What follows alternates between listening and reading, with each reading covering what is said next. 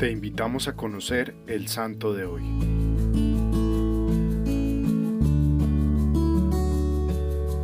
Hoy conoceremos la historia de San Casimiro de Polonia.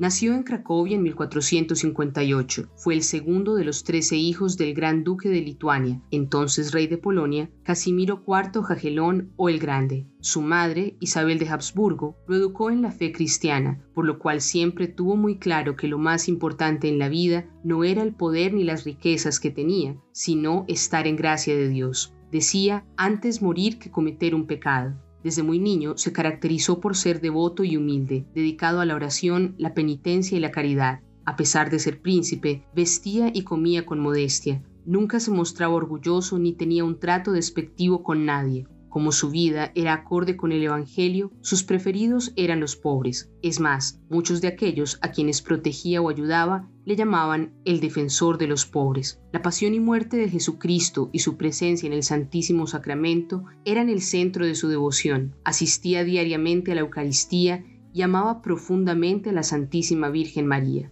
Tenía 13 años cuando su padre le ordenó tomar la corona de Hungría, pues una parte de la población estaba descontenta con el rey, pero para ello debía librar una batalla. Casimiro rechazó una corona que tendría que conquistar con un baño de sangre cristiana. Tengo en vista, escribió entonces, una unión de Hungría con Polonia, pero no una guerra fratricida. Fue regente de Polonia en ausencia de su padre y un príncipe inteligente y generoso que cumplió sus funciones con conciencia y justicia. Su padre quería casarlo con la hija del emperador Federico III, pero él se rehusó, pues había hecho un voto de castidad. Enfermó de tuberculosis y falleció en Grodno, antigua Polonia, el 4 de marzo de 1484, a la edad de 26 años. Fue sepultado en Vilna, capital de Lituania, y canonizado en 1521 por el Papa León X. Se documenta que, a los 120 años de enterrado, abrieron su sepulcro y encontraron su cuerpo incorrupto, como si estuviera recién enterrado. Ni siquiera sus vestidos se habían dañado, y eso que el sitio donde lo habían sepultado era muy húmedo. Sobre su pecho encontraron una poesía a la Santísima Virgen María, que él había recitado frecuentemente y que mandó que la colocaran sobre su cadáver cuando lo fueran a enterrar.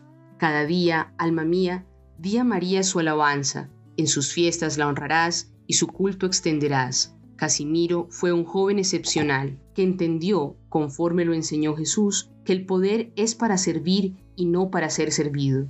Decía que el príncipe real no puede hacer nada más noble que servir a Cristo escondido en los pobres. En lo que a mí respecta, solo quiero servir a los más pobres de los pobres. Que nuestra tarea hoy, a lo largo de la cuaresma y durante toda nuestra vida, sea buscar, servir y amar a Cristo escondido en los más necesitados, tanto a nivel material como espiritual. Señor Jesús, abre nuestros corazones en este tiempo para que, como lo hizo San Casimiro, ejemplo tuyo, sepamos escuchar el clamor de los más pobres, que todo el que necesite alimentar su cuerpo y su alma, encuentre en nosotros tu amor misericordioso. Cristo Rey nuestro, venga tu reino